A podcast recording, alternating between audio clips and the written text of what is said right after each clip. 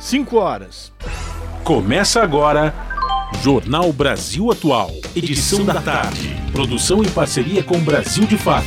As notícias que os outros não dão. Movimentos populares, política, direitos humanos, economia, mundo do trabalho, cultura e prestação de serviço. Jornal Brasil Atual. Edição da tarde. Olá, hoje é sexta-feira, sextou, rapaziada, dia 21 de outubro. Eu sou Rafael Garcia, junto com a Larissa Borer, apresentando mais uma edição do Jornal Brasil Atual. E estas são as manchetes de hoje. Senadora Simone Tebet afirma que Jair Bolsonaro cometeu crime de pedofilia no episódio em que o chefe do executivo disse que pintou um clima ao passar de moto pela casa de meninas venezuelanas. Principal aliada no segundo turno, Tebet esteve com Lula na, na caminhada da manhã de hoje em Minas Gerais. Evangélicos extremistas pró-Bolsonaro atacam campanha de Lula com notícias falsas do século passado para silenciar polêmicas envolvendo o atual presidente. Ex-governador do Maranhão diz que Bolsonaro grita e mente para esconder o fracasso, a falta de trabalho e de projeto de país. Para Flávio Dino, eleito senador em 2 de outubro, o atual presidente sabe que perderia na comparação de projetos. Mapa eleitoral inédito comprova aliança entre bolsonarismo e crime ambiental na Amazônia. Regiões com maior desmatamento acumulado em quatro anos tiveram votação majoritária em Bolsonaro. Estudo mostra que as medidas lançadas pelo governo de Jair Bolsonaro de aumentar despesas sociais a poucos meses da eleição para tentar angariar votos terão um impacto direto de pelo menos 68 bilhões de reais nos cofres da União até o fim deste ano. Inflação de alimentos e bebidas no Brasil é a maior desde 1994, é o que apontam dados do IPCA, o Índice Nacional de Preços ao Consumidor Amplo. Com valores cada vez mais altos, os brasileiros estão deixando de consumir a mesma quantidade de itens que consumiam meses atrás. Brasil teve 19% de mortes acima do esperado no primeiro ano da pandemia de Covid-19. Em 2020, houve excesso de 190 mil óbitos no país. Mundo digital e redes sociais estão alimentando o discurso de ódio como nunca. O alerta é da relatora de direitos humanos da Organização das Nações Unidas. Comissão de Constituição e Justiça da Câmara aprova a proposta que cria o Dia de Luta dos Trabalhadores da Cultura. 5 horas, 3 minutos, horário de Brasília. Participe do Jornal Brasil Atual edição da tarde por meio dos nossos canais nas redes sociais. facebook.com barra. No Instagram, arroba Rádio Brasil Atual. Twitter, arroba RA Brasil Atual ou pelo WhatsApp, o número é 11 96893 7672.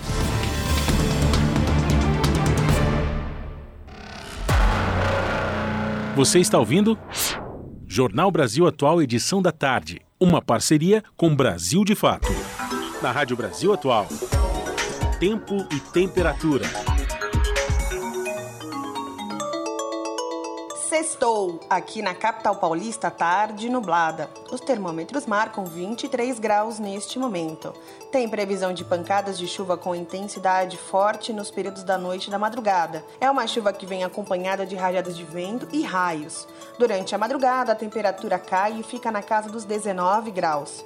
Em Santo André, São Bernardo do Campo e São Caetano do Sul, a tarde desta sexta-feira é de tempo nublado. A temperatura está na casa dos 24 graus neste momento. Tem previsão de chuva com intensidade moderada nos períodos da noite e da madrugada. E é isso. Embora não seja uma chuva volumosa, ela vem acompanhada de raios e ventania. A temperatura na madrugada atinge os 19 graus. Tempo fechado na tarde desta sexta-feira em Mogi das Cruzes.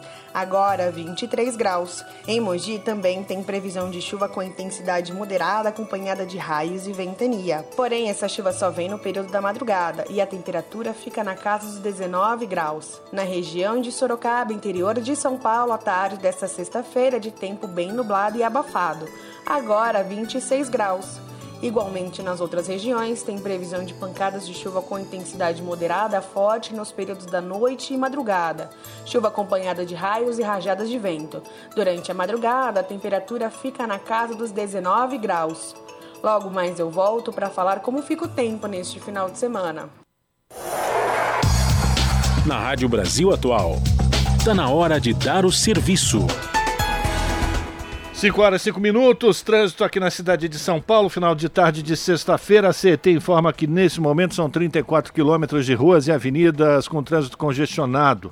A Zona Oeste apresenta o maior índice de congestionamento, com 16 quilômetros. A Zona Sul vem depois com 13 e a região central 5. Zonas Norte e Leste não apresentam nenhum ponto de congestionamento, segundo a CT. O metrô diz que as suas linhas também operam normalmente nessa sexta-feira, a mesma coisa, a CPTM, para as 5, 7 linhas que atravessam ou cortam a cidade de São Paulo. Por fim, situação das estradas para quem vai para a Baixada Santista, o ABC, Anchieta Imigrantes com trânsito livre em ambos os sentidos, segundo a concessionária que administra as rodovias. Se você vai pegar a estrada, boa viagem!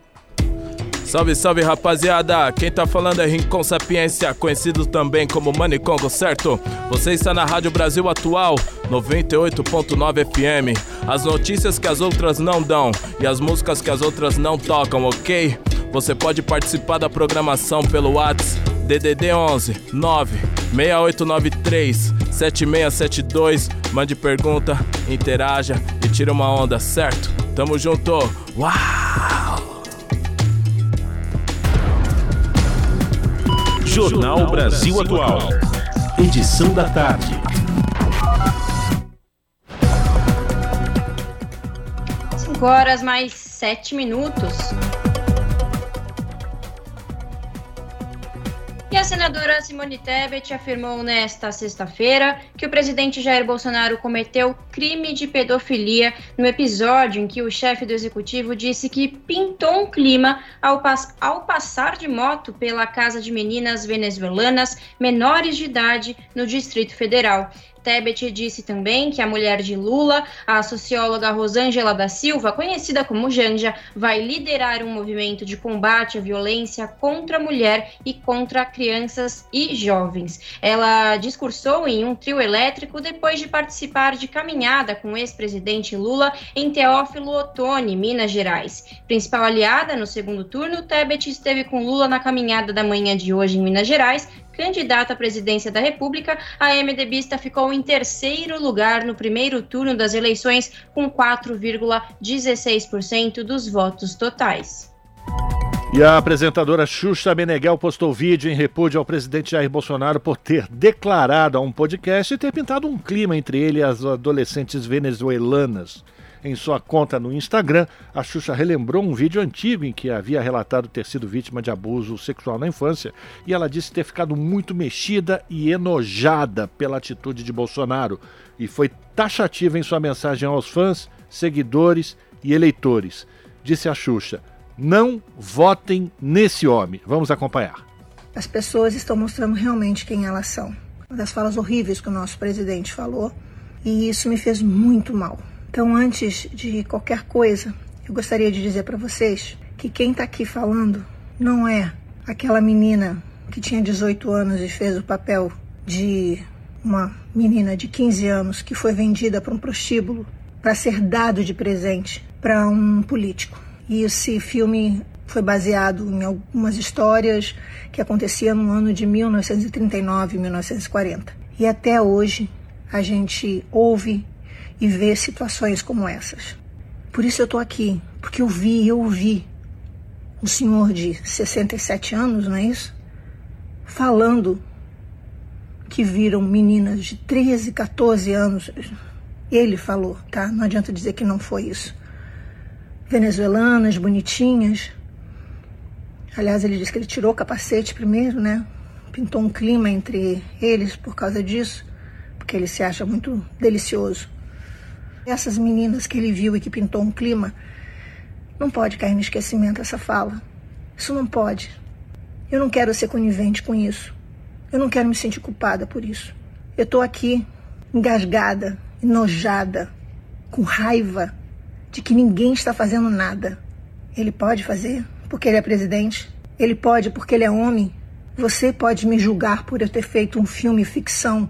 Você pode falar o que você quiser e a gente não pode gritar, berrar, dizendo que isso está errado, que isso não tem que acontecer, que isso não pode acontecer.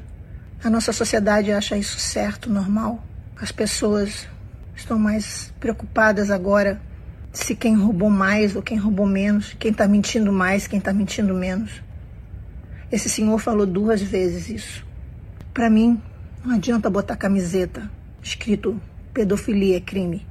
Essas camisetas são para a gente botar coisas que as pessoas não estão vendo, como homofobia é crime, como racismo é crime. Agora não adianta falar que pedofilia é crime, é óbvio. Eu não quero me calar. Eu não vou me calar. Eu estou aqui como mãe, pedindo a você, que é mulher, você que é mãe, você que é avó, por favor, não deixe passar isso em branco. A gente não pode continuar passando a mão na cabeça dessas pessoas que falam isso e nada acontece. Eu acho que não é dizer não à pedofilia e que pedofilia é crime. Eu acho que é dizer não para tudo isso que você viu e ouviu algumas vezes ele falando. E agora outras pessoas estão dizendo, mas ele já se desculpou. Ah, não, ele já falou que não quis dizer isso. Ah, mas ele já falou outra coisa. Não. Eu nunca vou esquecer o que ele falou. Eu nunca vou esquecer. E você vai? O meu voto para ele é não. O meu voto ele nunca vai ter. E você vai dormir com essa? Sabendo que votou nele porque não quis votar em outra pessoa? Tá aí, esse é o desabafo da apresentadora Xuxa Meneghel, que postou em vídeo o repúdio ao Jair Bolsonaro por ter declarado no podcast ter pintado um clima entre ele e adolescentes venezuelanas. Esse vídeo postado pela Xuxa Meneghel tem 13 minutos. A gente ouviu aqui uma edição um compacto com 3 minutos. A íntegra desse desabafo da Xuxa Meneghel você pode acompanhar no site da Rede Brasil Atual, redebrasilatual.com.br. E parabéns à Xuxa por ter se manifestado e ter colocado toda a sua indignação. A gente precisa realmente não deixar isso passar em branco. Parabéns, Xuxa. Brasil Atual. 5 horas mais 12 minutos. Maria Cláudia Buchianeri, do Tribunal Superior Eleitoral, suspendeu o direito de resposta para o candidato Luiz Inácio Lula da Silva, que daria a ele 164 inserções de 30 segundos na propaganda partidária do presidente Jair Bolsonaro, candidato à reeleição. A ministra decidiu que o plenário do TSE deve analisar o caso. Ela optou por essa medida após a campanha de Bolsonaro ter entrado com um recurso. Buchianeri afirmou que esse embargo não era compatível, abre aspas, com a celeridade inerente aos processos de direito de resposta, bem assim com a colegialidade que norteia os julgamentos sobre propaganda, fecha aspas. Por isso, ela decidiu suspender o direito de resposta de Lula enquanto o plenário não analisar o caso. Na quarta-feira, a ministra do Tribunal Superior Eleitoral tinha concedido os direitos de resposta a favor de Lula por entender que, em 164 vezes, a campanha de Bolsonaro veiculou fatos sobre o ex-presidente sabidamente inverídicos por descontextualização. A ministra apontou propagandas em que a campanha de Bolsonaro Bolsonaro associava Lula ao crime organizado ao dizer que o petista foi o mais votado em presídios. Buchianeri levou em conta também propagandas de Bolsonaro afirmando que Lula pediu para o ex-presidente Fernando Henrique Cardoso libertar os sequestradores do empresário Abílio Diniz.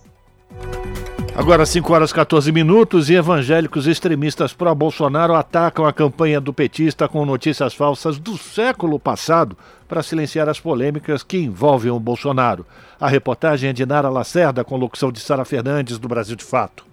Uma das pautas que mais movimentavam a presença evangélica nas redes sociais era a defesa da infância. Essa temática, no entanto, desapareceu depois de o presidente Jair Bolsonaro usar o termo pintou um clima para se referir a meninas de 14 e 15 anos. A divulgação desse vídeo, que se tornou um viral na internet, levou a um movimento de associação da figura do presidente com a pedofilia e o abuso sexual. Junto com ataques a Lula, a divulgação de notícias mentirosas agora é a estratégia para convencer eleitores evangélicos e limpar a imagem do presidente Bolsonaro.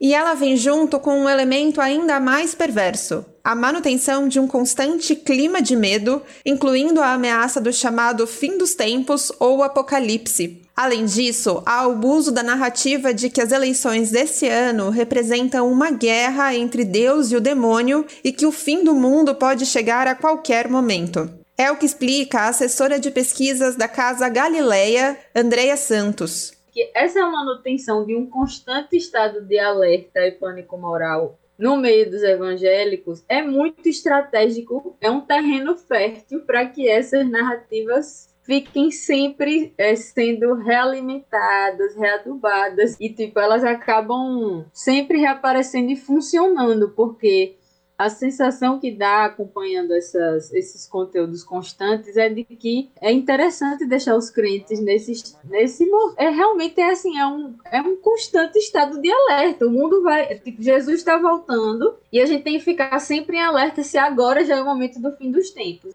a pesquisadora Andréa Santos avalia que essa tensão provocada pela iminência do juízo final casa bem com os ataques a Lula. Na campanha evangélica pró-Bolsonaro, o ex-presidente é associado a uma ameaça comunista que vai fechar igrejas, tomar propriedades e instalar uma ditadura no Brasil. São mentiras recicladas que circulam há décadas, desde quando o petista disputou as eleições em 1989. Os oito anos em que ele foi presidente e em que nada disso aconteceu são convenientemente ignorados. Mas como incluir Bolsonaro, que frequentemente tem atitudes contrárias aos ensinamentos de Jesus, nessa narrativa de que ele seria um enviado divino para salvar o país? Andréa Santos explica que a solução da base evangélica radical foi, desde o início da campanha, apresentar o candidato do PL como um suposto Messias. Ou seja, ele não é perfeito, mas seria o único capaz de combater o mal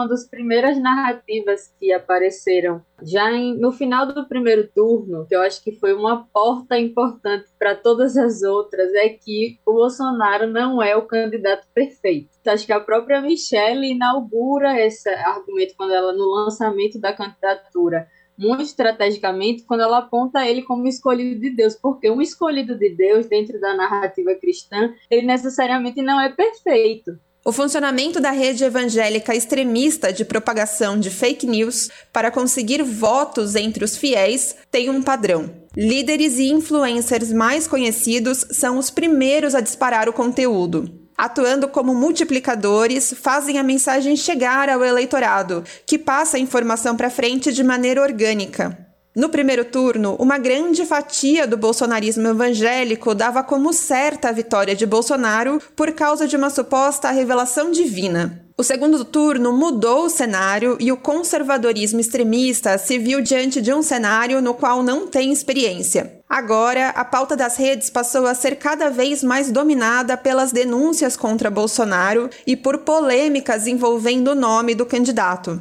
De São Paulo, da Rádio Brasil de Fato, com reportagem de Nara Lacerda. Locução: Sara Fernandes. Pois é, e o mundo digital e redes sociais estão alimentando o discurso de ódio como nunca. Alerta é da relatora de direitos humanos da ONU, Irene Khan, de Nova York. Mais detalhes com a repórter Ana Paula Loureiro.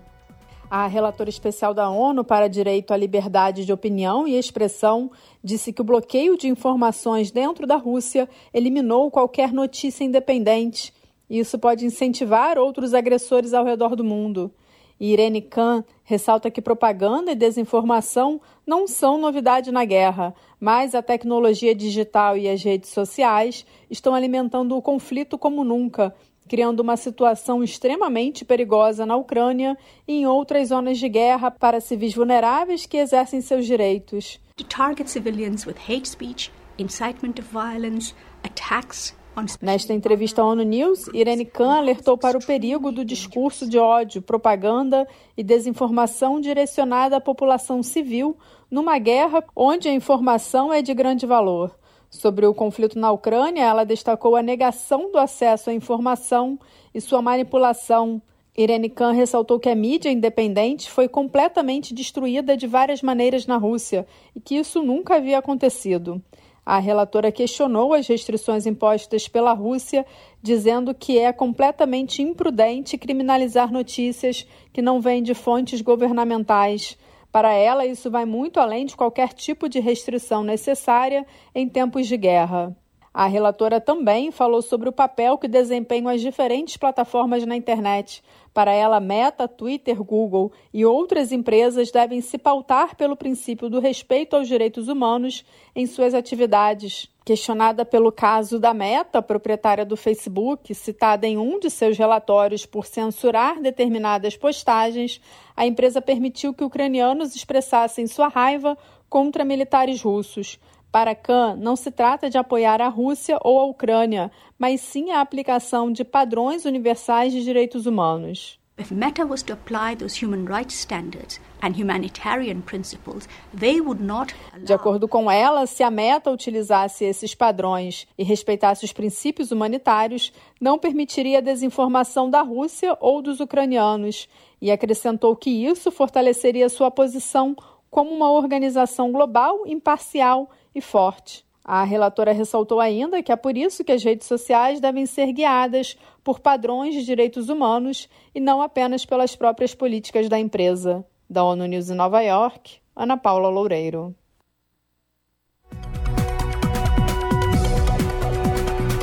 E agora, no Jornal da Rádio Brasil Atual, vamos conversar com Paulo Donizete, o PD, que é editor do portal da Rede Brasil Atual. Olá, PD, bem-vindo, tudo bem? Oi, Larissa, boa tarde, tudo bem? Boa tarde para o pessoal que está nos ouvindo aí nessa sexta-feira derradeira, nove é dias para a eleição. É isso. PD, qual é o destaque do portal da Rede Brasil Atual que você traz hoje para os ouvintes do jornal? Ó, Larissa, ontem eu e o repórter Vitor Duzi, a gente fez uma entrevista com o senador eleito pelo Maranhão, Flávio Dino, do PSB, e foi uma conversa muito boa e rendeu uma matéria bem bacana que está aí no, no site desde as primeiras horas da manhã. Então, a gente conversou com o Flávio Dino sobre é, as dificuldades da campanha de sair dessa posição a que foi levada pelo campo do adversário, né?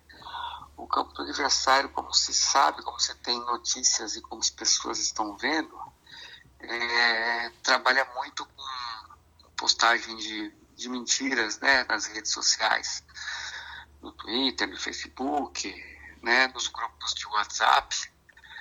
E aí fica assim uma, uma necessidade de, de, de, a campanha do Lula responder às mentiras, responder aos ataques. Né, a justiça eleitoral está, está tentando ser mais ágil mas as respostas demoram. Então, o que, só, o que acaba acontecendo? Acaba acontecendo uma falta de debate, né? É, o Fábio Dino alerta que fica difícil de você dar mais tempo para discutir o legado. Né? E o que é o legado? O legado são as experiências do governo Lula e são as experiências do governo Bolsonaro mais Temer, que é o modelo econômico está implantado desde 2016 e que fracassou. Né? Então, mas é difícil debater esse fracasso quando você tem que ficar todo dia, hora sim, hora não, respondendo a ataques, respondendo a mentiras. Exatamente. E durante essa entrevista, PD, foi, foi frisada exatamente essa tática usada e explorada, não apenas pelo próprio Bolsonaro, mas também de quem apoia o governo, né? Dos bolsonaristas, que além de, de inventar informações, de falar em verdades a todo momento e sem pudor nenhum, propaga isso, né? Impulsiona isso nas redes sociais, que é a forma baixa com que eles jogam aí a, a, a disputa eleitoral é, fica difícil também comparar projetos, né? Por exemplo, é, qual o projeto do Bolsonaro para a segurança pública? Qual o projeto do Bolsonaro para a economia, no que diz respeito a, a, direitos trabalhistas, a reajuste do salário mínimo, das aposentadorias, né? Então ficou muito claro ontem, quando foi descoberto o plano do Paulo Guedes, por exemplo, de que não quer mais reajustar o salário mínimo nem os benefícios das aposentadorias pela inflação passada. Né? Então, é, esse debate fica inviabilizado por causa da, dessa cortina de fumaça que é travada, né, que obscurece todos os dias o, o debate que interessa né, ao, aos, aos, aos, cidadãos, né? Como que pode um, um governo é, falar em retirar reajuste pela inflação de salário mínimo e de aposentadorias? É uma coisa meio incabível. Se falar isso na campanha, se falar isso no debate, é, vai com, com certeza levar o eleitorado mais pobre, mais humilde para a candidatura do Lula. Então, o, a estratégia bolsonarista, que em parte dá certo, mas não totalmente, ela tenta inviabilizar o debate, tenta inviabilizar as comparações de projetos. Exatamente isso. E, e, é aquela coisa, né, PD? É, vamos, vamos falar a mentira, vamos, vamos impulsionar todo, todo esse jogo e para encobrir também todas as coisas que estão que por trás do governo, né? Isso. É, fora o debate de passado, fora o debate de futuro, existe também todos os erros cometidos, né? Erros de gestão que acontecem com todas as, as gestões, né? Algumas acertam mais do que erram, outras erram mais do que acertam, mas isso não vem sendo discutido, né? O governo Bolsonaro, por exemplo, teve cinco ministros da educação e o último, o penúltimo só caiu porque foi denunciado por corrupção não caiu porque era ruim. Né? Os escândalos de corrupção, as, as pessoas é, não conseguem entender direito o tamanho da gravidade, porque os próprios meios de comunicação é, uma cortininha né, de fumaça para dificultar esse entendimento. Né? Se você conversar com as pessoas mais humildes, por exemplo, elas, isso a gente conversou ontem com o Flávio Dino, né? Uhum. É, se você conversa com pessoas mais humildes, elas não sabem direito o que, que é petrolão, não sabem direito o que, que é mensalão, mensalão mas fica, cho fica chocada, fica incomodada. Por quê? Porque é lão, né? coisa grande, é coisa grave. O que acontece no, no Bolsonaro é um orçamento secreto. As pessoas não têm dimensão do significado do termo orçamento secreto significar roubalheira, significa não saber para onde vai o dinheiro. E rachadinha? As pessoas não têm ideia do que é rachadinha. Sabe que é uma malandragem, mas é uma é uma roubalheira, porque as pessoas são contratadas para não trabalhar e pegam o salário inteiro, ou parte do salário, e repassa para o dono do gabinete. No caso, o investigado sobre essa acusação é o Flávio Bolsonaro, Carlos Bolsonaro, e o próprio Bolsonaro, quando era deputado federal, também já foi acusado dessa prática. Então, é uma prática que talvez ajudasse a explicar porque eles conseguem comprar cento e poucos imóveis, né, sendo metade deles com dinheiro vivo não é imóveis né, pequeno, não é puxadinho, né, é imóvel de alto padrão, é mansão e paga com dinheiro vivo, coisa que não acontece, né? É, então, qual que é a origem desse dinheiro vivo? É corrupção, e a corrupção tá grande, então não é rachadinha, é rombo, né? É rachadona. Exatamente.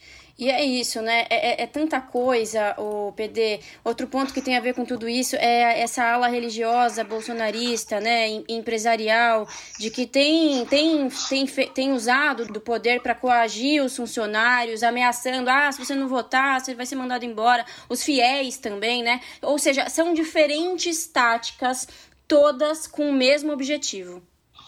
É, exatamente, né? A campanha do Bolsonaro, além de fazer os, uma ação forte nas redes, e é, a essa ação nas redes, a campanha do Lula tem respondido com eficácia, uhum. com rapidez, né? eles têm também uma ação muito forte, muito contundente é, nas ruas. Né? E, não, e eu, não me, eu não falo de manifestação nas ruas, né? eu falo de olho no olho. É, é na igreja, é no culto, é o pastor, é das empresas, sejam elas pequenas ou empresas grandes, aquele contato direto do patrão com o empregado, ou pedindo voto, ou, afirmando que vai dar uma grana, um prêmio para quem votar, ou falando que a pessoa vai ser punida se não votar.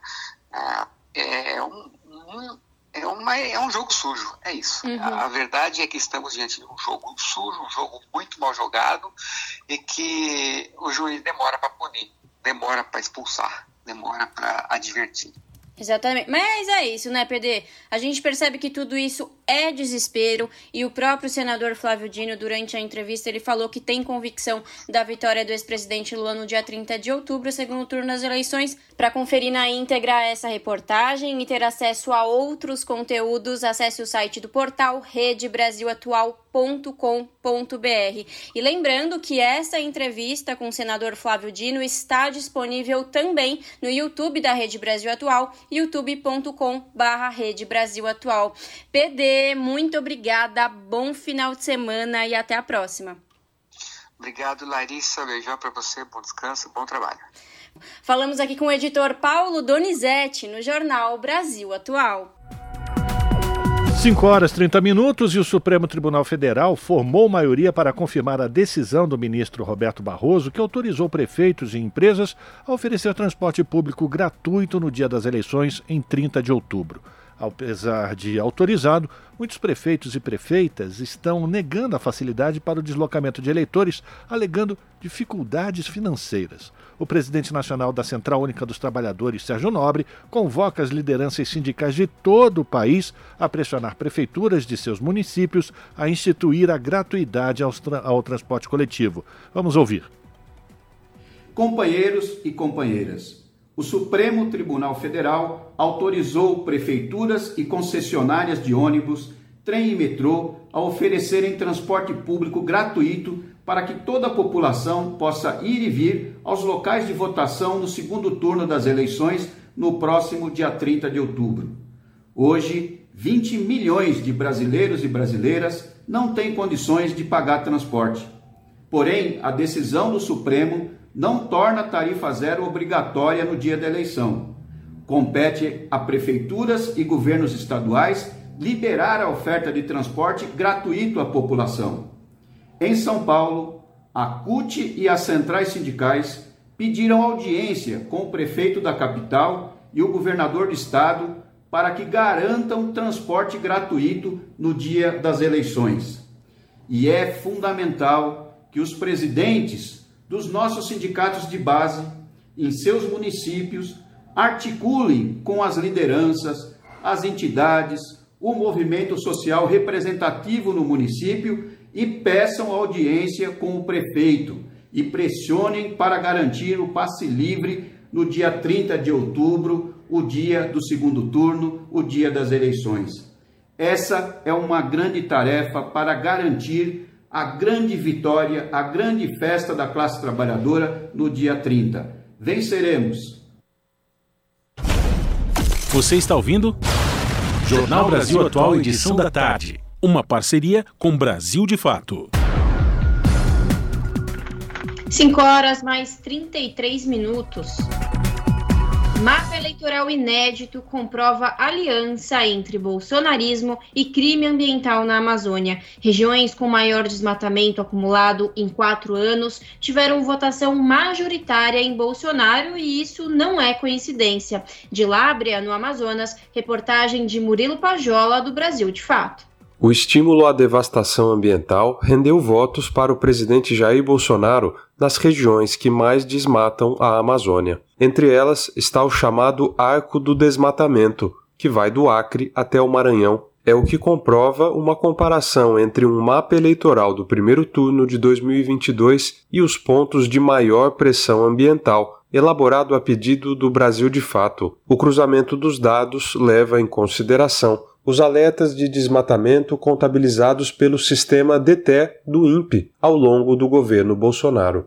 São municípios onde a economia é movida por desmatamento ilegal, grilagem e invasão de terras, com predomínio de pecuária, soja e garimpo em áreas protegidas. O mapa foi elaborado pelo engenheiro florestal Newton Monteiro mestrando em Ciências Geodésicas pela Universidade Federal do Paraná. As imagens mostram onde houve alertas de desmatamento entre 2019 e 2022 e as regiões onde esses alertas abrangem áreas maiores, acima de 150 mil quilômetros quadrados. Com 40 anos de atuação, o ambientalista Márcio Santilli, do ISA, o Instituto Socioambiental, garante que a relação entre bolsonarismo e crime ambiental não é por acaso. Segundo ele, esse tipo de crime lucrou mais durante o mandato do atual presidente e aumentou o investimento em políticos que impulsionam a candidatura de Bolsonaro. Não há dúvida que essa economia predatória hoje está bastante mais capitalizada do que ela estava há quatro anos atrás.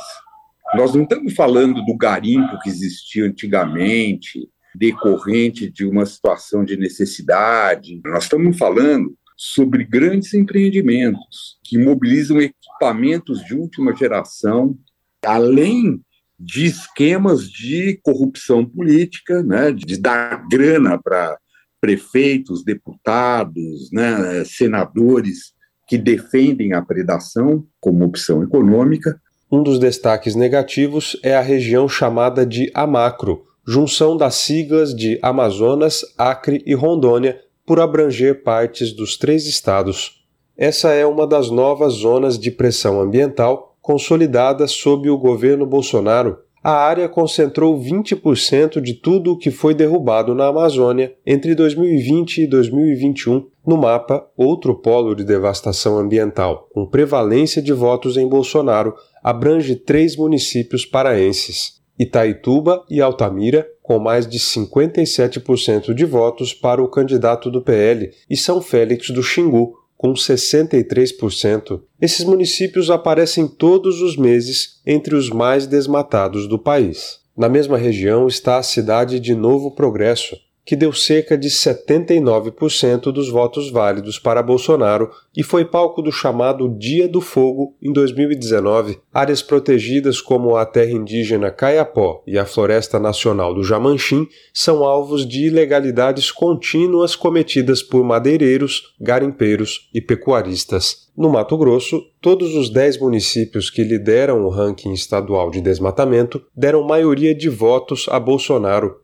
em seis deles, a votação do candidato à reeleição ultrapassou os 70%, com Nisa, Nova Bandeirantes, Aripuanã, Querência, Marcelândia e Juara. Para o fundador do ISA, Márcio Santilli, o resultado eleitoral expressa uma hegemonia bolsonarista nas partes da Amazônia que estão mais reféns da predação ambiental.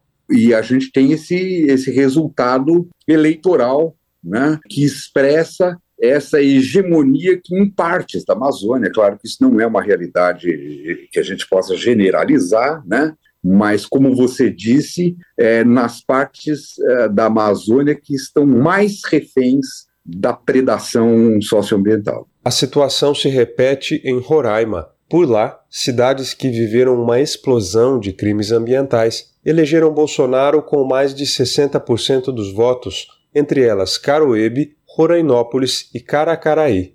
Os responsáveis são a soja, a exploração de madeira e a pecuária. Segundo dados do INPE, no primeiro ano do mandato de Bolsonaro, a cobertura vegetal mais do que triplicou no estado. De Lábrea, no Amazonas, para a Rádio Brasil de Fato, Murilo Pajola. 5 horas e 38 minutos e o governo Bolsonaro volta ao banco dos réus no Supremo Tribunal Federal por omissão com a devastação da Amazônia. Pauta Verde é retomada com ação que responsabiliza o governo federal e pede o descongelamento de 3 bilhões de reais do Fundo Amazônia. Acompanhe os detalhes com Douglas Matos. O STF, Supremo Tribunal Federal, retomou nesta quinta o julgamento da chamada Pauta Verde, conjunto de ações que pedem a reversão do desmonte das políticas ambientais promovidas pelo governo de Jair Bolsonaro. Segue em pauta a ação direta de inconstitucionalidade por omissão, a ADO 59, que considera o governo federal omisso por paralisar propositalmente a distribuição de mais de 3 milhões de reais do Fundo da Amazônia. A relatora Rosa Weber não concluiu o voto, mas sinalizou que vai dar o aval à ação proposta por PT, PSOL, PSB e Rede Sustentabilidade. Ela frisou que o Fundo Amazônia é a principal política pública financeira em vigor em apoio a ações de prevenção e controle do desmatamento. Rosa Weber citou um relatório da CGU, a Controladoria Geral da União, órgão do próprio governo federal, que responsabiliza a administração Bolsonaro por extinguir as bases jurídicas que permitiam a captação de novos recursos do Fundo Amazônia. Com isso, organizações não governamentais e governos estaduais não puderam mais se beneficiar dos valores aportados por Alemanha e Noruega, os dois países que sustentam o fundo. A ministra ressaltou ainda que é dever constitucional do governo combater a devastação ambiental e as mudanças climáticas. No início do voto, Weber também rejeitou argumentos apresentados no processo pela PGR, a Procuradoria-Geral da República, e pela AGU, a Advocacia Geral da União, que se manifestaram contrários ao teor da ação. Da Rádio Brasil de Fato, com reportagem de Murilo Pajola em Lábrea, no Amazonas. Locução: Douglas Matos. Esse é o Jornal Brasil Atual, edição da tarde. Uma parceria com Brasil de Fato. 5 horas mais 40 minutos. Um levantamento do valor fiscal produzido pelo jornal Valor Econômico e divulgado nesta sexta-feira mostra que as medidas lançadas pelo governo de Jair Bolsonaro de aumentar despesas sociais a poucos meses da eleição para tentar angariar votos terão um impacto direto de pelo menos 68 bilhões de reais nos cofres da União até o fim deste ano. De acordo com a reportagem, a manobra do governo federal pode deixar um rombo nas contas públicas de 2023. O sintoma de que o próprio governo admite o rombo é o plano de Bolsonaro e seu ministro da Economia, Paulo Guedes, de não reajustar o salário mínimo nem as aposentadorias sequer pela inflação. Parte das ações foi implantada em julho pela chamada PEC Kamikaze. A medida permitiu que há apenas três meses da eleição fosse aberto um espaço no chamado teto de gastos que desde 2016 vem limitando investimentos sociais para que o governo Bolsonaro pudesse viabilizar cortes de impostos e novos benefícios sociais como o Auxílio Brasil de 600 reais. Após três anos e meio de um governo desastroso, o candidato do PL, que vem atrás das pesquisas eleitorais e pode ser o primeiro presidente não reeleito da história do país, vem fazendo jorrar recursos públicos para garantir sua recondução ao cargo. Mas parte dos eleitores já percebem a manobra eleitoreira Ontem, por exemplo, internautas emplacaram ao longo de todo o dia o termo eleição comprada entre os assuntos mais comentados do Twitter. São 5 horas e 42 minutos e a gente continua sobre esse assunto, falando sobre esse assunto, porque o ministro Paulo Guedes realmente está planejando desvincular o reajuste do salário mínimo pela inflação. O plano ainda envolve benefícios previdenciários, como aposentadoria e benefício de prestação continuada, e quem vai trazer os detalhes é o Lucas Weber, do Brasil de Fato.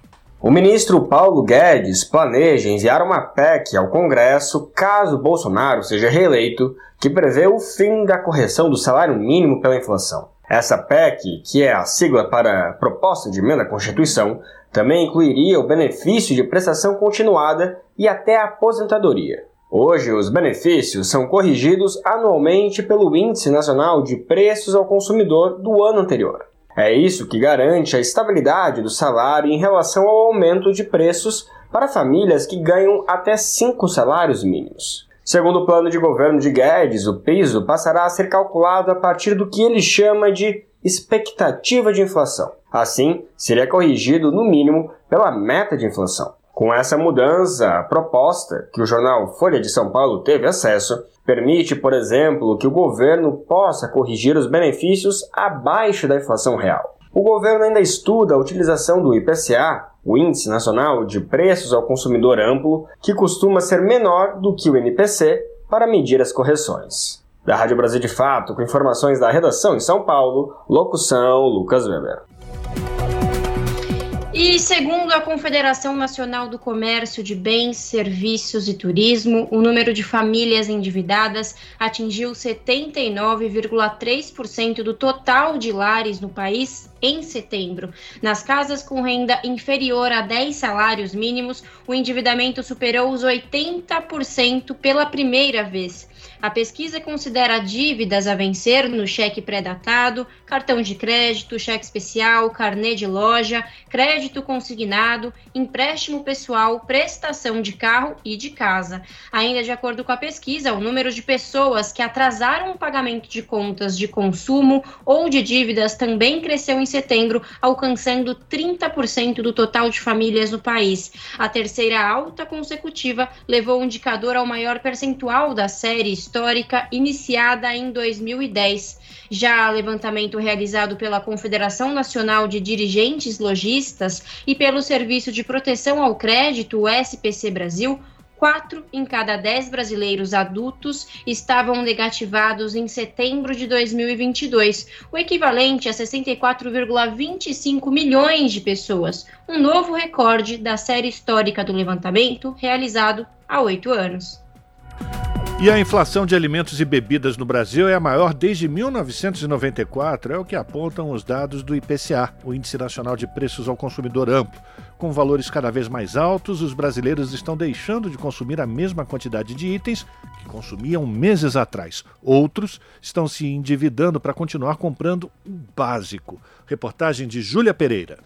Segundo dados do Índice Nacional de Preços ao Consumidor Amplo, IPCA, o grupo de alimentos e bebidas acumula inflação de 9,54% no ano. É a maior alta para o acumulado de janeiro a setembro desde 1994 quando a população ainda lidava com os reflexos da hiperinflação. O bolso e o carrinho de compras do brasileiro têm sentido os impactos da inflação. Há cerca de quatro meses, o Roberto vai nessa mesma feira em Santo André para comprar as frutas e legumes para a semana e conta que os preços não têm baixado. O contrário do que alega o presidente Jair Bolsonaro. Eu não percebi uma variação de preços para baixo, desde que eu comecei a fazer. Talvez num produto ou outro esporadicamente, mas o que eu vejo é que os preços se mantêm altos desde então. Eu não tenho notado queda nenhuma de preço. A Marlene também tem sentido os efeitos dos altos preços dos alimentos. Ela conta que parou de comprar alguns produtos por conta dos valores, tanto na feira quanto no mercado. A banana, que sempre foi uma fruta barata, que todo mundo comprava, aumentou demais. Mamão, então, sumiu do mercado, não tem. Quando tem é muito caro. Os legumes até que está com preço assim razoável, mas as frutas estão tá muito caras. Teve coisas que eu parei de comprar. Agora o leite eu fiquei sem comprar, quando aumentou muito, agora melhorou o preço, né? E carne também, que está muito cara, né? A gente antes comia carne todo dia, agora é duas, três vezes por semana só. Já a Sônia não precisou parar de consumir algum tipo de produto, mas conta que às vezes precisa fazer as compras em outras regiões da cidade onde os valores são mais em conta. É muito relativo esse negócio de preço. Se você tem que se deslocar da onde você está, não é muito longe, mas teria que ir num lugar que fosse o atacado, que às vezes você consegue as mercadorias no valor até às vezes na metade do preço de um supermercado da região. Os preços têm aumentado tanto que muitas pessoas acabam se endividando para conseguir comprar o básico. Em setembro, a parcela de famílias endividadas registrou patamar recorde na pesquisa de endividamento e inadimplência do consumidor. No levantamento, feito pela Confederação Nacional do Comércio de Bens, Serviços e Turismo, a taxa ficou em 74% no mês passado. Segundo a entidade, o brasileiro está usando o crédito para compor a renda e fechar as contas no fim do mês. A Erivan diz que não tem acumulado dívidas nos últimos meses, mas comenta sobre a dificuldade de grande parte da população para colocar a comida no prato sem precisar se endividar. Ela mesma sente a diferença na quantidade de coisas que compra na feira em comparação com outros períodos. Antes eu ia na feira, gastava 50 reais, 70 reais para semana. Hoje 100 reais praticamente não dá se for comprar todas as coisas que eu comprava antes. Não dá para é, semana. E fora que eu vou no mercado ainda pegar uma batata, pegar um ovo, outras coisas, né? Assim, as pessoas eu acredito que tem que fazer assim, se virar nos 30 para conseguir se alimentar de uma forma saudável e dentro do orçamento. Para tentar lidar com a queda do poder de compra do brasileiro, Bolsonaro anunciou a ampliação do Auxílio Brasil para 600 reais a partir de agosto. A proposta inicial do presidente era pagar apenas 200, mas a oposição no Congresso pressionou para que se chegasse aos 400 reais. Então, o presidente resolveu ampliar o valor um pouco mais. Mesmo assim, o benefício de 600 reais não é suficiente para pagar a cesta básica em 12 das 17 capitais pesquisadas pelo Diese. São Paulo, por exemplo, teve a cesta básica mais cara em setembro, de R$ 750,74. Os preços altos dificultam o acesso das famílias brasileiras a uma alimentação de qualidade, sobretudo as mais pobres. Hoje, 33,1 milhões de pessoas passam fome e 125 milhões enfrentam algum grau de insegurança alimentar. De acordo com o segundo inquérito nacional sobre insegurança alimentar no contexto da pandemia da Covid-19 no Brasil. Isso significa que o país regrediu para um patamar parecido ao da década de 90 e voltou ao mapa da fome, como lembra Joyce. Há seis meses, ela mudou da zona leste de São Paulo para Santo André, no ABC, e sentiu a diferença nos preços de uma região para outra. Ela conta que aproveita as promoções para continuar comprando o que precisa. Agora já vou assim, veio meio pegando as promoções, né, conhecendo melhor a feira, para a gente poder conseguir levar tudo que precisa comer, porque tá difícil alimentar hoje em dia, né? O Brasil entrou de novo no mapa da fome e aí é complicado toda vez que vem na feira, ficar pensando nessas coisas, né? Mas tá tudo fluindo, tentando pegar os melhores preços na feira. Júlia Pereira, Rádio Brasil Atual e TVT.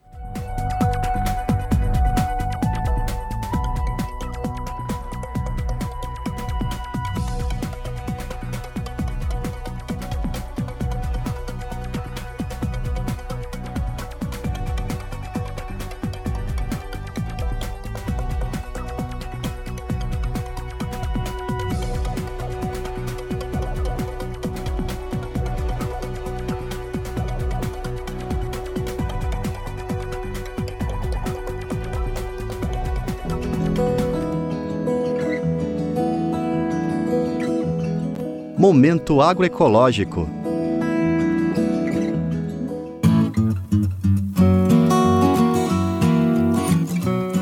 As pessoas estão procurando cada vez mais se alimentar de forma saudável, consumindo produtos orgânicos e livres de venenos. E o movimento dos trabalhadores sem terra tem buscado se adaptar para ampliar e se aproximar do seu público nas cidades. Desde o início de setembro, Brasília também conta com uma nova loja da rede Armazém do Campo, que aproveitou a projeção alcançada por menções ao MST durante a campanha eleitoral. É o que aponta Lucas Brosi, coordenador nacional da rede de armazéns do campo. Quando o Lula, naquela quinta-feira, disse que o MST era o maior produtor de arroz orgânico do Brasil, no outro dia houve um aumento nas mídias sociais, e isso é fácil de medir, e principalmente no consumo de produtos, né? Muitos, muitos, muitos clientes novos e um esforço muito grande que a gente teve na retaguarda de conseguir abastecer os armazéns de norte a sul.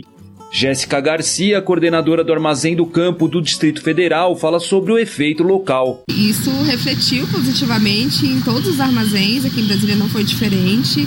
Enfim, na semana que, que, teve, que teve essa entrevista, nosso estoque esgotou. Só na feira, no final de semana depois, a gente teve quatro vezes mais vendas do que o comum.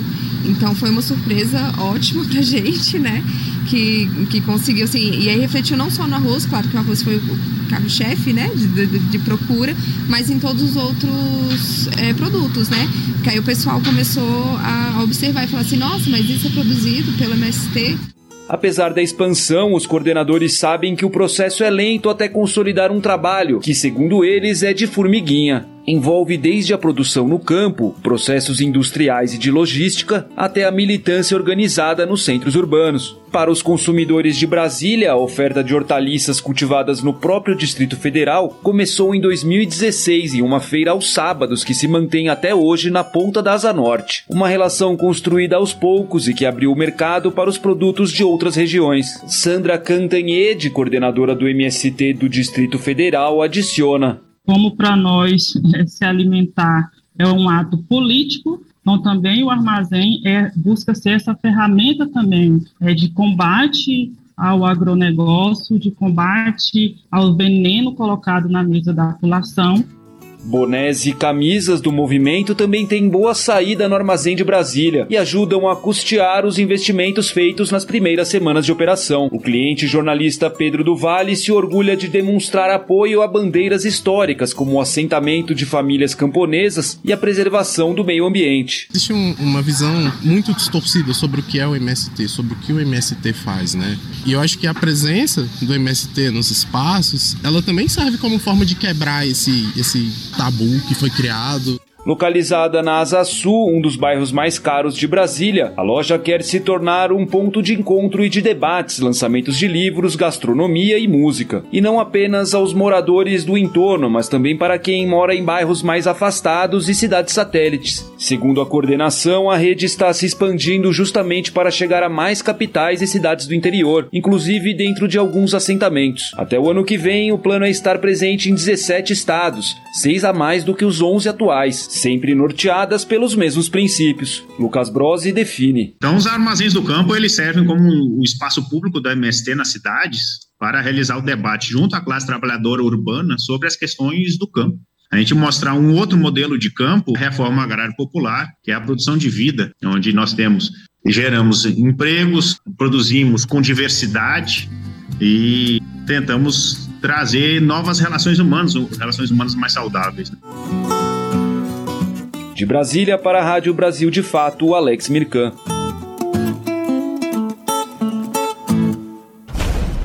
Você está ouvindo? Jornal Brasil Atual, edição da tarde. Uma parceria com Brasil de Fato. Agora 5 horas e 56 minutos e o Brasil teve 19% de mortes acima do esperado no primeiro ano de pandemia de Covid-19.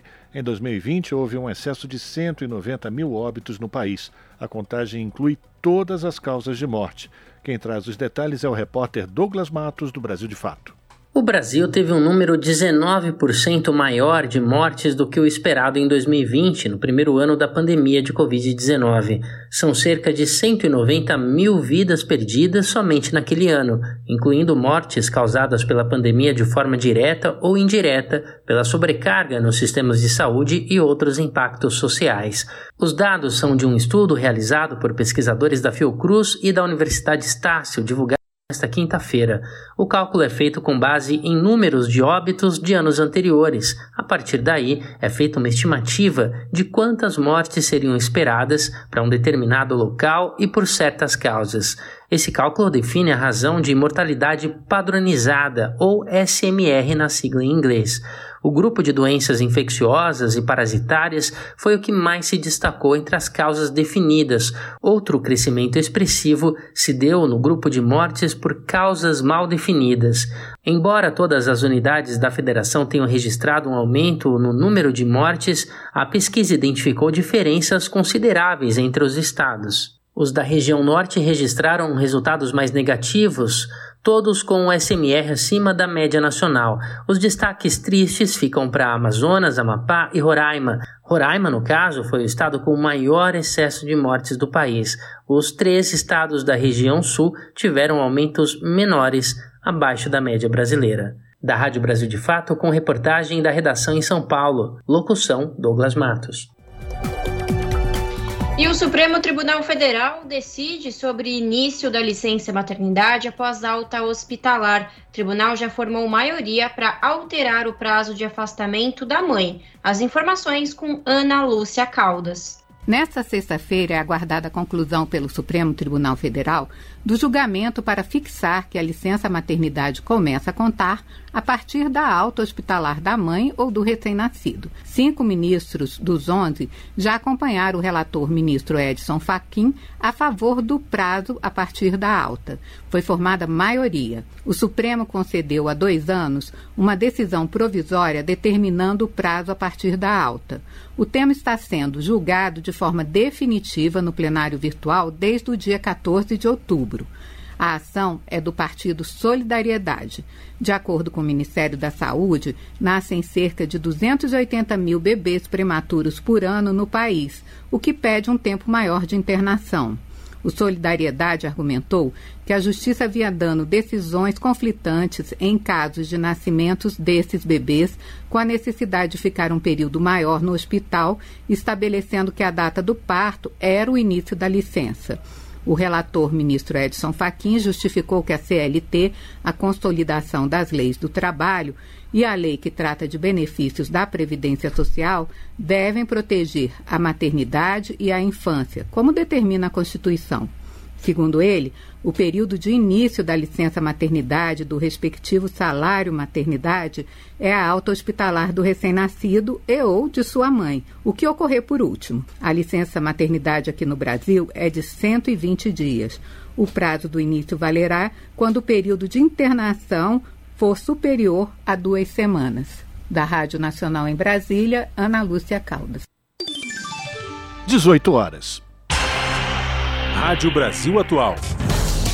Para sugestões e comentários, entre em contato conosco por e-mail redação@jornalbrasilatual.com.br ou WhatsApp DDD 11 96893 7672. Acompanhe a nossa programação também pelo site redebrasilatual.com.br.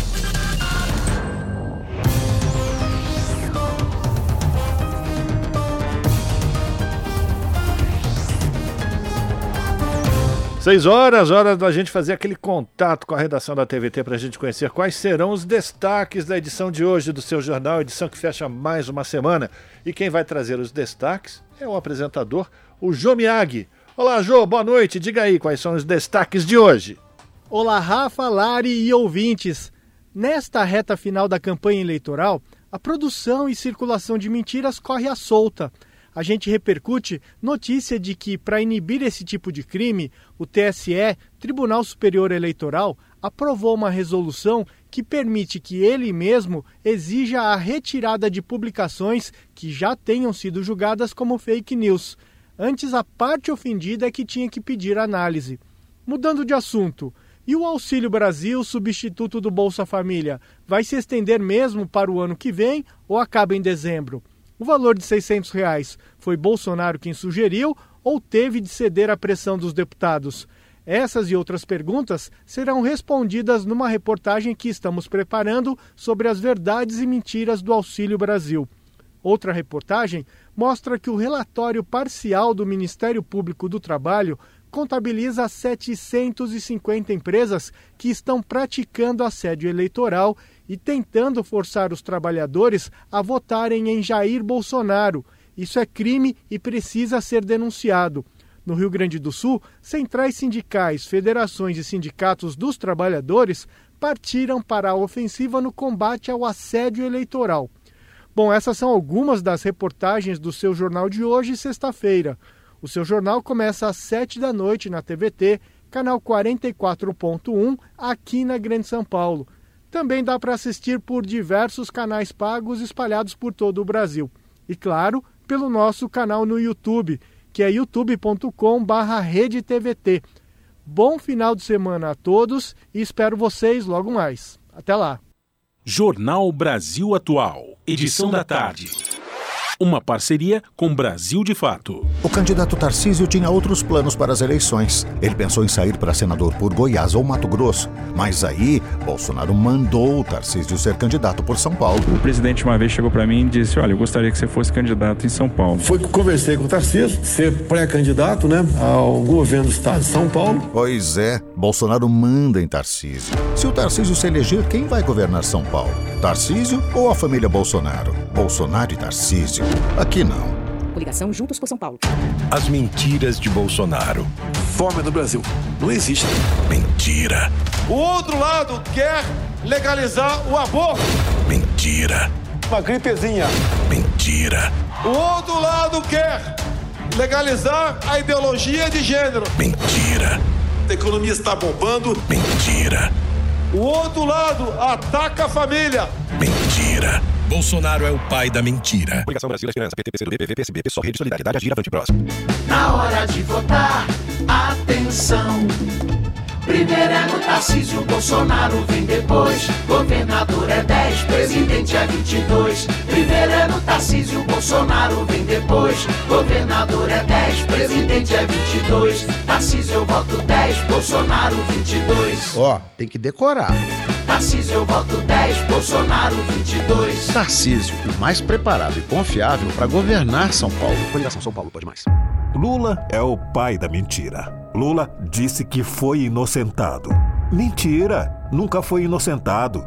Nem água pro Nordeste ele levou. E diz que agora vai levar picanha para todo mundo. Mentira! No tempo do Lula a gente não comia picanha, por que, que agora vai comer? Falou da água que vinha pro Nordeste e a água não chegou. Lula promete tudo para ganhar a eleição, mas ele está mentindo. Lula é o pai da mentira. Coligação PLPP e Republicanos. Tarcísio disse que quer vender a Sabesp, a empresa responsável pela água que a gente usa.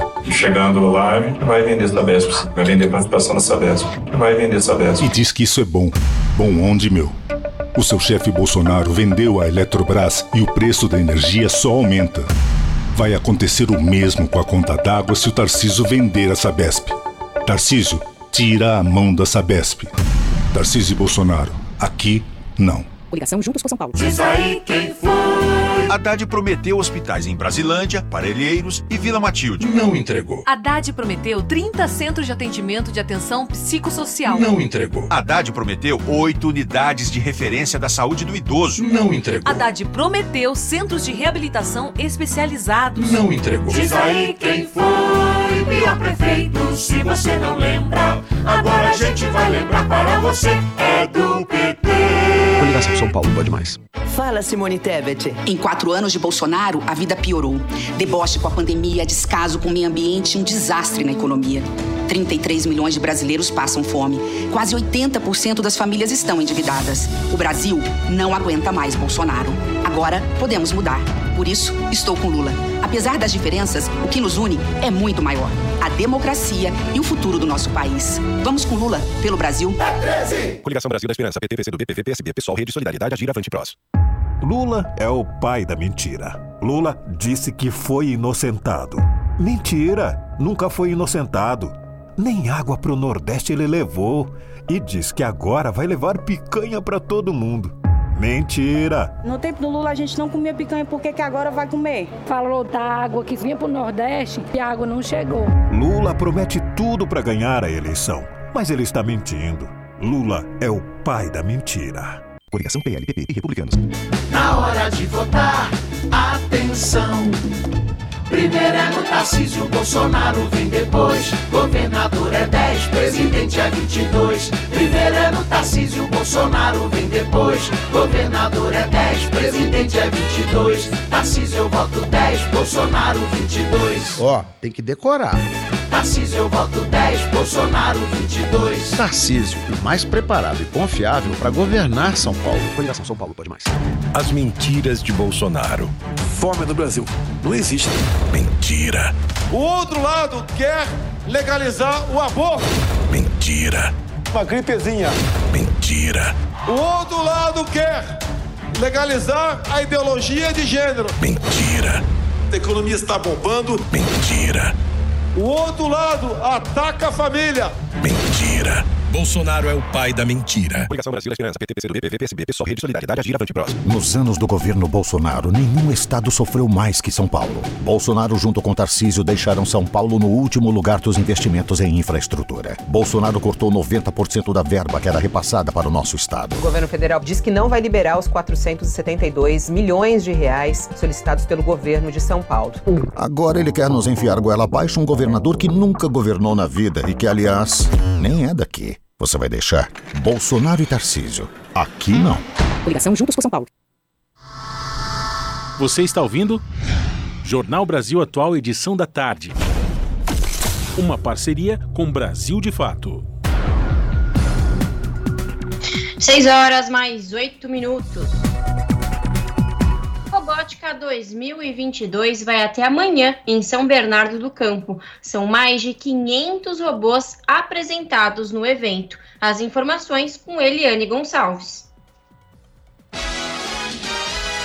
tem mais de 30 anos deve se lembrar da Rose, a robô que cuidava da casa dos Jetsons, o desenho animado que entretia as crianças no final do século passado. Bom dia, Rose. O que tem pro café? Suco de laranja, ovos, bacon, torrada com marmelada e café. Como o senhor quer os ovos? A robótica evoluiu e o que era fantasia virou realidade. Em São Paulo, a robô Era conta algumas de suas habilidades. Eu posso tirar o seu lixo, atender a sua porta e manter a sua casa segura. A Era é uma robô doméstica que, além de ser de verdade, é brasileira e une robótica e inteligência artificial para realizar suas atividades.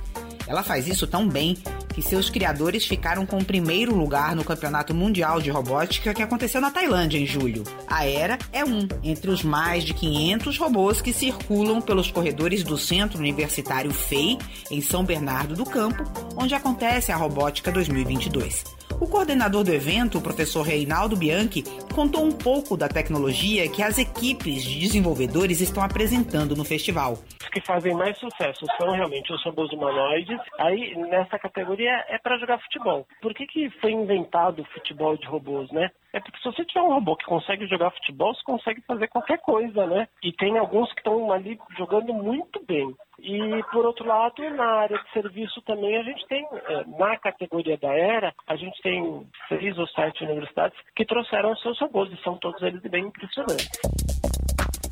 Os robôs estão no cotidiano. Um levantamento da Confederação Nacional da Indústria mostra que em 2021, 7 a cada 10 empresas faziam uso de algum tipo de tecnologia de automação, desde as mais simples, como sensores para o controle de acesso, até os robôs de alta tecnologia usados na indústria automotiva. Reinaldo explica que pensar em automação significa pensar em desenvolvimento científico. Na hora que o robô tem que se localizar no mundo onde ele está, ele tem que fazer toda uma parte de raciocínio. É, eu estou vendo uma porta, estou vendo uma parede, aqui tem um corredor. Você está usando programas relacionados com a área de inteligência artificial, redes neurais profundas, aprendizado profundo.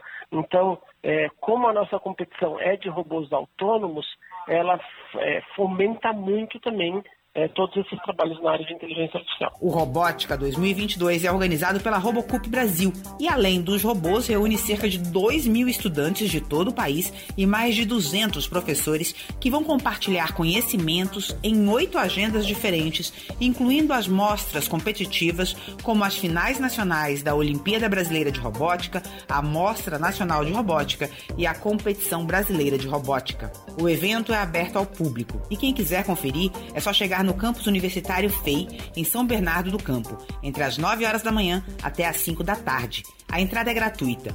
São esperados mais de 10 mil visitantes. Com sonorização de José Maria Pardal, da Rádio Nacional em São Paulo, Eliane Gonçalves. 6 horas 12 minutos e aqui no Jornal Brasil Atual a gente continua falando de tecnologia. Isso porque a comissão de juristas, que foi responsável por auxiliar na elaboração de uma proposta de marco regulatório da inteligência artificial no Brasil, lá no Senado, apresentou a estrutura do projeto de lei. A relatora Laura Scherter destacou que foram ouvidos mais de 50 especialistas e cidadãos para a composição do texto. As informações com a Regina Pinheiro.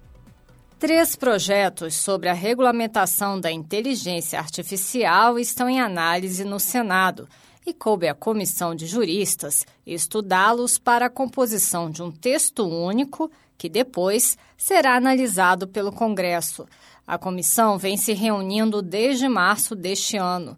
A relatora dessa comissão de juristas, responsável por auxiliar na elaboração do projeto para regular o desenvolvimento e aplicação da inteligência artificial no Brasil, a doutora em Direito Laura Schertel, ressaltou que, para a consolidação do esboço da proposta, vários setores da sociedade foram ouvidos. Nós trabalhamos intensamente, em primeiro lugar, ouvindo a sociedade, ouvindo todos os setores então, fizemos é, uma série de audiências públicas em que mais de 50 especialistas foram ouvidos.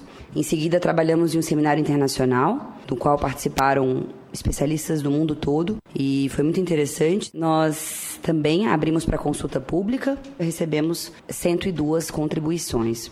Foi feito um trabalho de consolidação de todas essas contribuições e esse trabalho, inclusive, será publicado nos próximos dias. Laura Schertel apresentou a estrutura da proposta de legislação.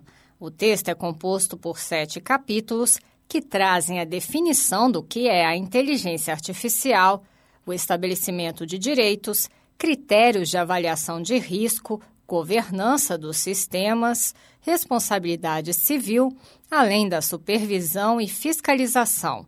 Laura Schertel apontou a importância de incluir a classificação de riscos na regulamentação do setor.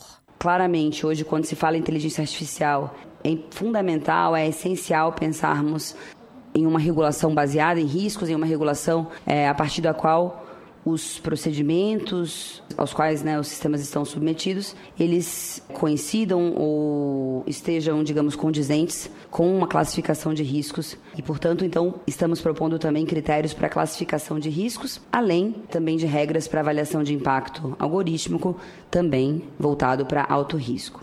A comissão de juristas, que é temporária, tem prazo final para o encerramento de seus trabalhos no próximo dia 7 de dezembro. Estão previstas mais três reuniões. A próxima deve ocorrer no dia 24 de novembro, às duas horas da tarde, horário de Brasília. No dia 1 de dezembro, deverá acontecer a análise final da minuta do projeto de lei. Já para o dia 7 de dezembro, estão previstas a divulgação do texto final e a prestação de esclarecimentos. Da Rádio Senado, Regina Pinheiro. Você está ouvindo? Jornal Brasil Atual, edição da tarde. Uma parceria com Brasil de Fato. 6 horas mais 15 minutos. Mais de 250 cidades participam neste ano, a partir desta sexta-feira, da Semana Lixo Zero, uma iniciativa que pretende levar a população a uma reflexão sobre o consumo e a responsabilidade dos resíduos produzidos. As informações com Eduardo Cupertino. Além das cidades brasileiras, acontecem atividades em outros oito países da América Latina. A coordenadora nacional da Semana Lixo Zero, Fátima Lambeck, explica as propostas da iniciativa e lembra que a ação passa pela conscientização das pessoas. Não é uma simples gestão de resíduo, mas sim uma proposta de mudança de mentalidade e com impacto social. Que as pessoas entendam que, através de uma, um consumo consciente e uma responsabilidade da geração do seu resíduo, visibilize o seu impacto. E quando acontece esse fenômeno social aplicado pelo conceito lixo zero, você vê que é, não é simplesmente uma preservação ambiental, mas sim uma transformação em todas as esferas sociais do econômico, social e educativo. A temática escolhida para a 12ª edição da Semana Lixo Zero é coletivo e comunidade. A coordenadora Fátima Lambeck convida a população a participar das ações todos podem participar. Quem, quem organiza a, as semanas são nossos embaixadores Lixo Zero. Então, qual tipo de ação que se pode fazer nesse espaço de nove dias, mais ou menos? É, palestras, mutirões de limpeza, oficinas, tudo em pró aqui a temática. Para participar é só se inscrever no formulário disponível no site do Instituto Lixo Zero, ilzb.org com supervisão de Sâmia Mendes, da Rádio Nacional em Brasília, Eduardo Cupertino. São 6 horas 18 minutos. E a Comissão de Constituição e Justiça da Câmara dos Deputados aprova a proposta que cria o Dia de Luta dos Trabalhadores da Cultura. Quem vai trazer mais detalhes é a repórter Carla Alessandra. Vamos acompanhar. A Câmara aprovou proposta que cria o Dia Nacional de Luta dos Trabalhadores da Cultura, a ser comemorado em 4 de maio. A data marca o falecimento do compositor Aldir Blanc em 2020 e do ator e comediante Paulo Gustavo em 2021, ambos vítimas da Covid-19. A proposta estabelece que o dia vai servir para a promoção de eventos, conteúdos e medidas educativas que reforcem a importância da cultura como campo de preservação da memória do país. Uma das autoras da proposta, a deputada Alice Portugal, do PCdoB da Bahia, destacou que a ideia é valorizar todos os profissionais ligados à área cultural, que é responsável por 2,64% do PIB nacional. Para ela, esse dia vai servir para sensibilizar a população e o poder público sobre a importância da cultura para o país. É um dia de atividades culturais, é um dia de debates, é um dia de realização de congressos e convenções que tratem da cultura como política de Estado. Na verdade, ela, ele está no plano do simbólico e no plano prático né, é a necessidade da recriação do Ministério da Cultura como elemento crucial para a condução das políticas públicas em cultura. Dados do IBGE mostram que em 2018 o Brasil tinha cerca de 5 milhões de trabalhadores no setor cultural. Pela Classificação Nacional de Atividades Econômicas, são trabalhadores da cultura aqueles que atuam nos seguintes setores: arquitetura, publicidade, profissões das artes e do espetáculo, documentação, conservação e patrimônio, profissionais das artes plásticas e do design, fotógrafos, editoras e livrarias, comunicações, sistemas de informação, rádio e TV, arte popular e artesanato e atividades desportivas relacionadas ao lazer. O projeto foi aprovado nas comissões de Cultura e de Constituição e Justiça e agora, caso não haja recurso para votação em plenário, segue para análise do Senado. Da Rádio Câmara de Brasília, Carla Alessandra. São 6 horas 20 minutos. E chegou a sexta-feira, minha gente. Junto com ela, a vontade de aproveitar o final de semana para conhecer um lugar novo, assistir uma peça diferente, fazer um programa legal com a família. E claro, quando um evento tem um palco acessível, ou melhor, é gratuito, dá para aproveitar mais e até explorar mais de um lugar, né? Pensando nisso, a Lari, a Larissa Borer, separou alguns eventos culturais que estão acontecendo neste final de semana para você curtir com a família toda. Vamos conferir. Começou no dia 25 de agosto e vai até dezembro a peça infantil Pluft, o Fantasminha, um clássico de Maria Clara Machado que já foi contado e recontado de muitas formas. E agora, sob o olhar da companhia Pecode, Teatro de Animação do Rio de Janeiro, a peça é apresentada com fantoches e recursos especiais de iluminação para dar uma roupagem nova ao texto. Liliane Xavier, atriz e produtora da companhia teatral, conta que a peça fala sobre amizade, medo e superação. E neste momento, falar sobre esses temas de uma forma forma mais leve é importante não apenas para as crianças, mas para os adultos também. Então, o Tia Fantasminha é uma história que fala sobre amizade e traz questões importantes para a infância, é, como, por exemplo, o medo. E, e, o medo do diferente. Então é uma, uma, um espetáculo que fala sobre isso, né? O encontro com o diferente. O seu fantasminha que tem medo de gente e encontra a menina Maribel, que por sua vez também tem medo de fantasma. Mas a partir desse encontro é, vai surgir uma amizade. Então, quando a gente aceita, né, a gente compreende melhor e esse medo finalmente acaba, né? Que é um momento muito importante, né, de se discutir isso tudo, né? A gente está num momento de embates mesmo é, entre os diferentes e a gente precisa de diálogo, de compreensão. E acho que a infância, principalmente, quando você ainda não conhece bem o mundo, né? A, a, gente tem uma resistência àquilo que a gente não conhece, àquilo que é novo. A peça Pluft, ou Fantasminha, estará em cartaz no Teatro SESI, na Avenida Paulista, número 1313, ao lado do metrô Trianon MASP, com sessões às quintas e sextas, às 11 horas da manhã, e sábados e domingos, às 3 da tarde. A reserva gratuita de ingressos pode ser feita pelo site do SESI. Outra peça infantil, mas que não é só para a criançada, é a peça Vila dos Macacos, que estreia neste sábado e vai até dia 13 de novembro. Mariana Molina, produtora da peça, conta que a história tem como questão central a política. De acordo com Mariana, tratar de temas com senso crítico desde a infância é importante não apenas para os pequenos, mas também para a família. É, a gente sempre escuta, né? As, as nossas crianças são o futuro da nação. A gente ouve muito né, essa frase. Só que até que ponto a gente está levando realmente a sério o fato delas serem o futuro da nação?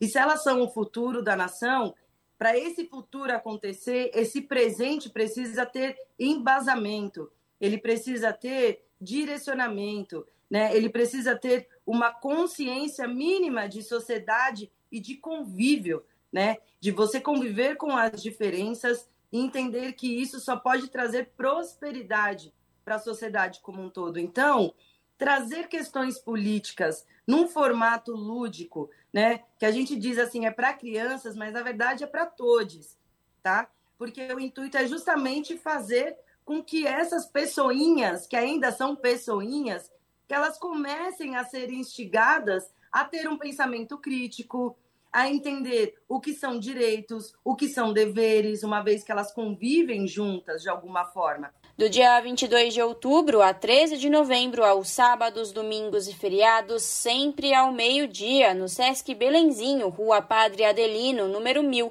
com meia entrada no valor de R$ 12,50. E neste final de semana também rola em todas as unidades do SESC da capital paulista, Grande São Paulo, interior e litoral, a sexta edição do evento Experimenta Comida, Saúde e Cultura, que convida o público a refletir sobre os vários aspectos da alimentação, como os culturais, sociais, econômicos, ambientais e de saúde, como forma de comemoração ao Dia Mundial da Alimentação, dia 16 de outubro. Mariana Meirelles Ruoco, nutricionista do SESC São Paulo e que faz parte da organização do evento, explica que são mais de 100 atividades de diferentes formatos, todas gratuitas. São mais de 100 atividades, todas gratuitas, em todas as unidades do SESC no estado de São Paulo. Capital, Grande São Paulo, interior e litoral. As atividades são em vários formatos, como oficinas culinárias, bate-papos, palestras, encontros, passeios, feiras e são voltadas para todos os públicos. As crianças vão conversar sobre o que é comida saudável, o que é comida de verdade, qual é o ciclo do alimento, né? Desde a produção até a compostagem, estão todos convidados. No SESC 24 de maio, os destaques da sexta edição do evento Experimenta Comida, Saúde e Cultura é uma palestra sobre a alimentação saudável e a relação com a longevidade e um bate-papo com o chefe Vitor Pompeu sobre ingredientes e preparações de pratos típicos da culinária da Serra da Mantiqueira. O Sesc 24 de Maio fica na rua 24 de Maio, na República, centro de São Paulo. Para conferir a programação completa, acesse o site sescsp.org.br. Larissa Borer, Rádio Brasil Atual e TVT. A pluralidade de ideias e a informação confiável nunca foram tão necessárias. Você que gosta do conteúdo jornalístico produzido pela Rádio Brasil Atual e pela TVT tem uma missão muito importante: dar o seu apoio para que nossa voz continue cada vez mais forte. Jornalismo independente, com responsabilidade com a notícia e com a democracia, só é possível com a participação e o apoio popular. Acesse o site catarse.me/tvt faça a sua assinatura e nos ajude com sua contribuição. Rádio Brasil Atual e TVT. Compromisso com a notícia. Compromisso com você. Na Rádio Brasil Atual. Tempo e temperatura. O final de semana na capital paulista tem chuva e a temperatura não sobe. No sábado, o dia começa nublado e tem previsão de pancadas de chuva no período da manhã. A parte da tarde, o sol aparece entre nuvens e já não tem previsão de chuva, com máxima de 25 e mínima de 16 graus. Já no domingo, não tem previsão de chuva. O sol aparece, mas a temperatura dá uma caída, com máxima de 23 e mínima de 16 graus. Nas regiões de Santo André, São Bernardo do Campo e São Caetano do Sul, o final de semana será de sol entre nuvens e temperatura amena. No sábado, na região do ABC, máxima de 22 e mínima de 16 graus. Dia nublado, com pancadas de chuva com intensidade fraca moderada durante a parte da manhã e à noite. Durante o período da tarde, o sol aparece entre nuvens. Já no domingão, o sol aparece mais tímido, mas já não tem chance de chuva, com máxima de 20 e mínima de 15 graus. Em Mogi das Cruzes, o final de semana será nublado e chuvoso. No sábado, dia nublado, com previsão de chuva fraca durante todo o dia, com máxima de 23 e mínima de 16 graus. No domingo já não tem previsão de chuva, mas o tempo continua nublado com poucas ou nenhuma abertura de sol, com máxima de 20 e mínima de 14 graus. E em Sorocaba, interior de São Paulo, diferentemente de outras regiões, o final de semana será de solzão e temperatura alta. No sábado, máxima de 28 e mínima de 17 graus. Dia ensolarado e sem previsão de chuva. No domingo, mesma coisa, solzão sem chuva, com máxima de 27 e mínima de 16 graus. Para você que está curioso para saber como fica o tempo na segunda-feira, a temperatura continua caindo e tem previsão de chuva. Bom final de semana a todos. Juliana Almeida, Rádio Brasil Atual. E com a previsão do tempo da Juliana Almeida, que também é a produtora do Jornal Brasil Atual, a gente termina mais essa edição que teve trabalhos técnicos dele, Fábio Balbini. Na apresentação, Larissa Borer e este que vos fala, Rafael Garcia. Você vai ficar agora com o papo com o Zé Trajano e depois pela TVT você acompanha o seu jornal, que hoje tem o Jô Miag na apresentação. A gente vai voltar na segunda-feira, viu, gente? A partir das 5 da tarde com mais uma edição do Jornal Brasil Atual. A gente deseja a todas e todos um bom final de semana. Continuem se cuidando, continuem conversando com os amigos para a gente conseguir trazer esse país de novo para a normalidade democrática. Falta só uma semana, gente. Falta só oito dias para a gente ir lá depositar nosso, o nosso voto lá nas urnas. Fiquem bem e a gente segunda-feira volta a se encontrar. Até lá!